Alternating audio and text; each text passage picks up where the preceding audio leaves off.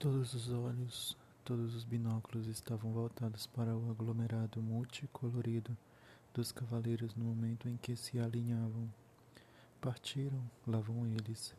Ouviu-se de todos os lados após o silêncio da expectativa, e grupos e pessoas isolados puseram-se a correr de um lugar para o outro, a fim de enxergar melhor.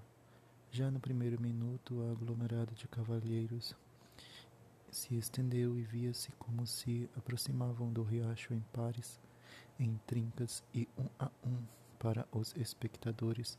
Parecia que todos galopavam juntos, mas para os cavaleiros havia segundos de diferença que tinham para eles uma importância enorme. Frufru, agitada e muito nervosa, desperdiçou os primeiros momentos e alguns cavalos tomaram lugar à frente dela. Mas, ainda antes de alcançar o riacho, Vronsky contendo com todas as forças a égua que puxava as rédeas, ultrapassou facilmente três adversários à sua frente. Restou apenas o alazão gladiador de Macote, que meneava a garupa em movimentos ligeiros e regulares, bem diante de Vronsky, ainda à sua frente, liderando todos os competidores a magnífica Diana, que levava Kuzovliev mais morto que vivo. Nos primeiros minutos, Vronsky não dominou a si nem a égua.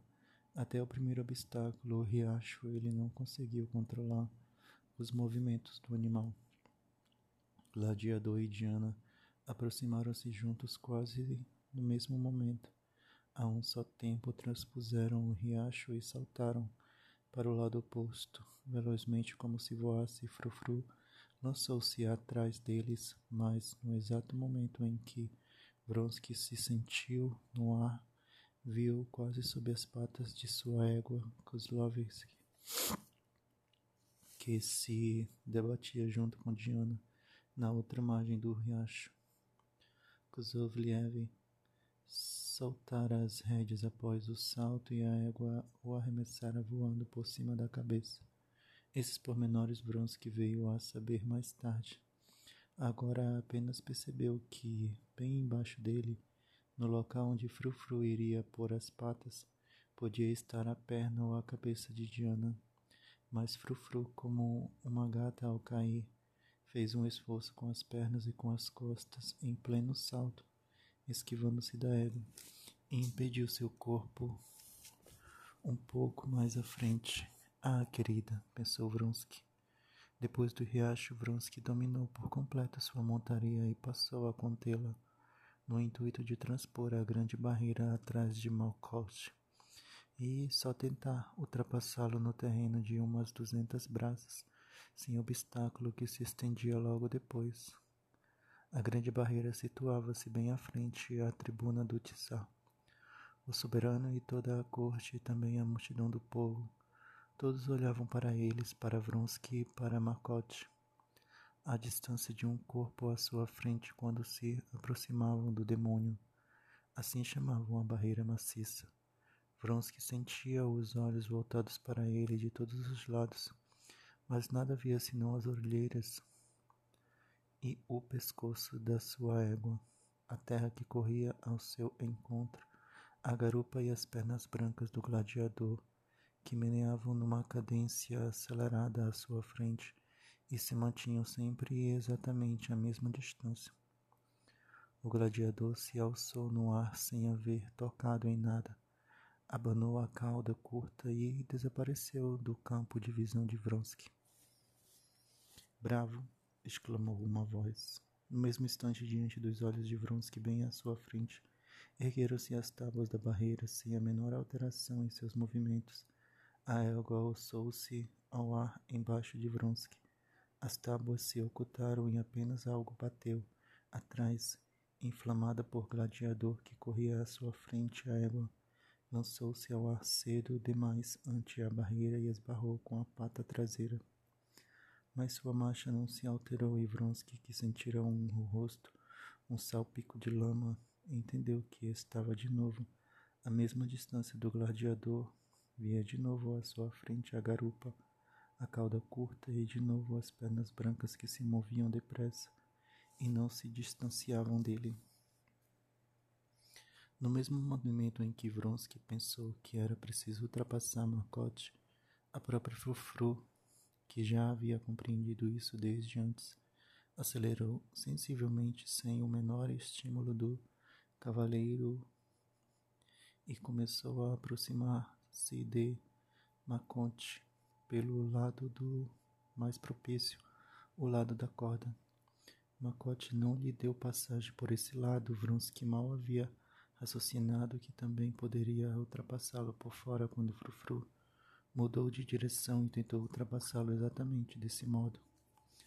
As espadas de Frufru, que já começaram a escurecer de suor, alcançaram a garupa do gladiador. Os dois correram lado a lado por algumas passadas, mas antes dos obstáculos que se aproximavam, Vronsky, a fim de evitar o lado em que a curva era mais aberta, começou a forçar as rédeas e rápido, exatamente no declive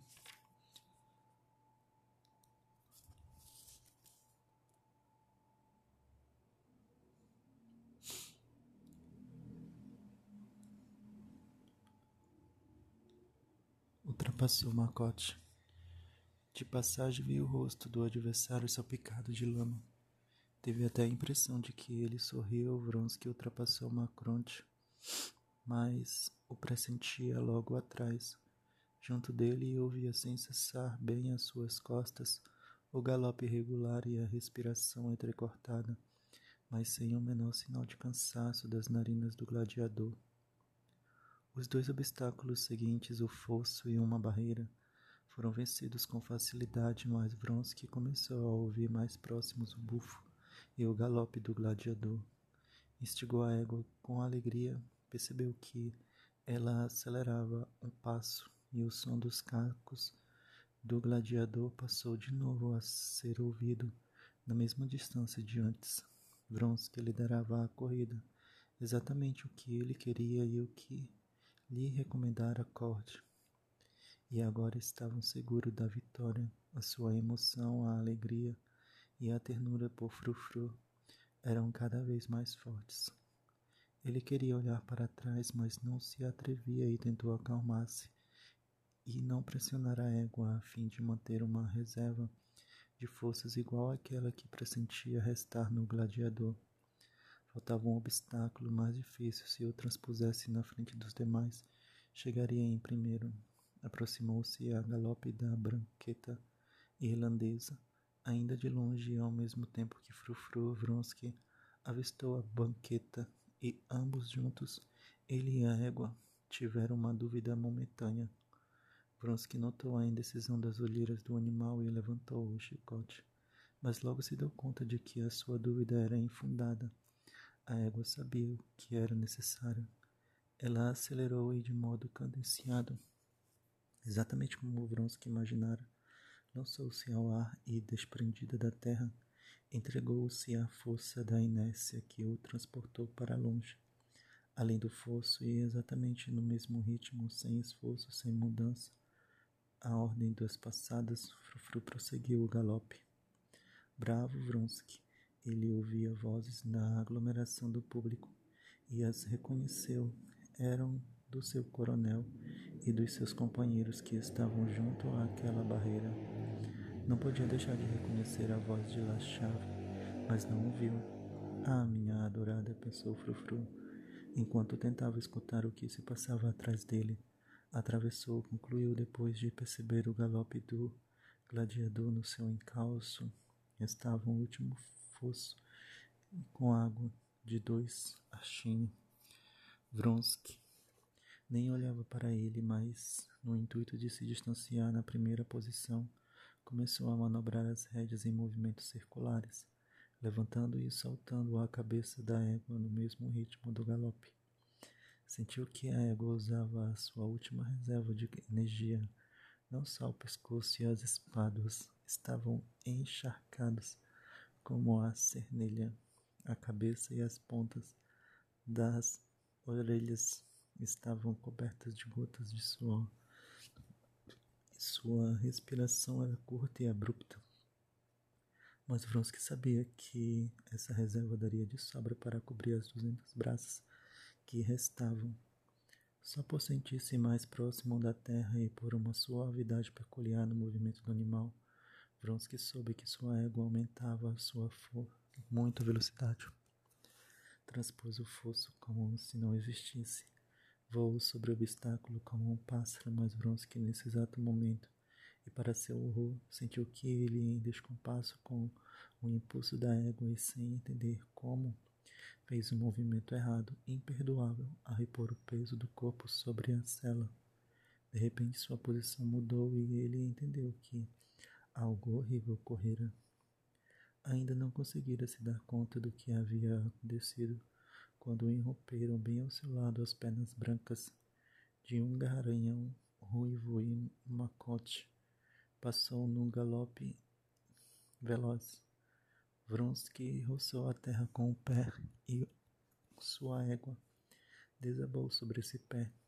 Ele mal teve tempo de recolher a perna quando o animal tombou de lado, estertorando penosamente enquanto fazia esforços inúteis com seu pescoço fino e suado para levantar-se. A égua se debatia sobre a terra aos pés de Vronsky como um pássaro alvejado, um movimento desastrado de Vronsky partira a espinha do animal, mas isso ele só foi compreender muito depois.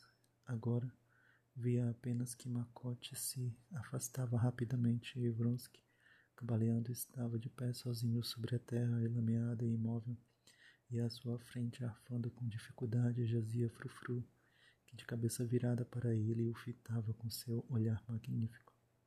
Ainda sem entender de todo o que ocorrera, Bronsky puxou a égua pela rédea. Ela se debateu outra vez, como um peixe, roçando contra a terra nas abas da cela. Estendeu as pernas dianteiras, porém, no esforço de levantar a garupa, logo se retraiu e de novo tombou de lado, com o rosto desfigurado pelo horror, pálido e com o maxilar inferior trêmulo. Bronsky chutou a barriga do animal com um tacão de sua bota, e de novo pôs-se a puxar a rédea, mas a égua não se mexia, e depois de soltar um bufo pelo focinho enfiado contra a terra, apenas fitava o dono com seu olhar que falava. Ah! Rusnou Vronsky, segurando a cabeça entre as mãos. Ah! O que eu fiz? gritou. Perdi a corrida e é a minha culpa. Vergonhosa, imperdoável, e esta égua infeliz, maravilhosa, está perdida. Ah, o que eu fiz? O médico, o enfermeiro, oficiais do seu regimento e outras pessoas corriam na direção de Vronsky. Para sua felicidade, percebeu que estava intacto e ileso. A égua partira a espinha e resolveram matá-la com um tiro. Vronsky não conseguiu responder às perguntas, não conseguiu falar com ninguém. Deu as costas e, sem pegar seu cap, saltara da cabeça.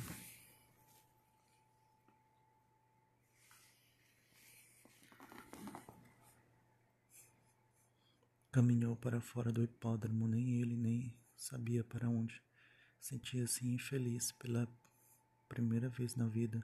Experimentou a infelicidade mais penosa que existe, uma infelicidade irremediável, cujo culpado era ele mesmo. E Ashvin alcançou-o com o cap e acompanhou-o até a sua casa. E meia hora depois Vronsky estava de novo senhor de si mas a lembrança da corrida permaneceu por muito tempo em seu espírito como a recordação mais penosa, torturante de sua vida.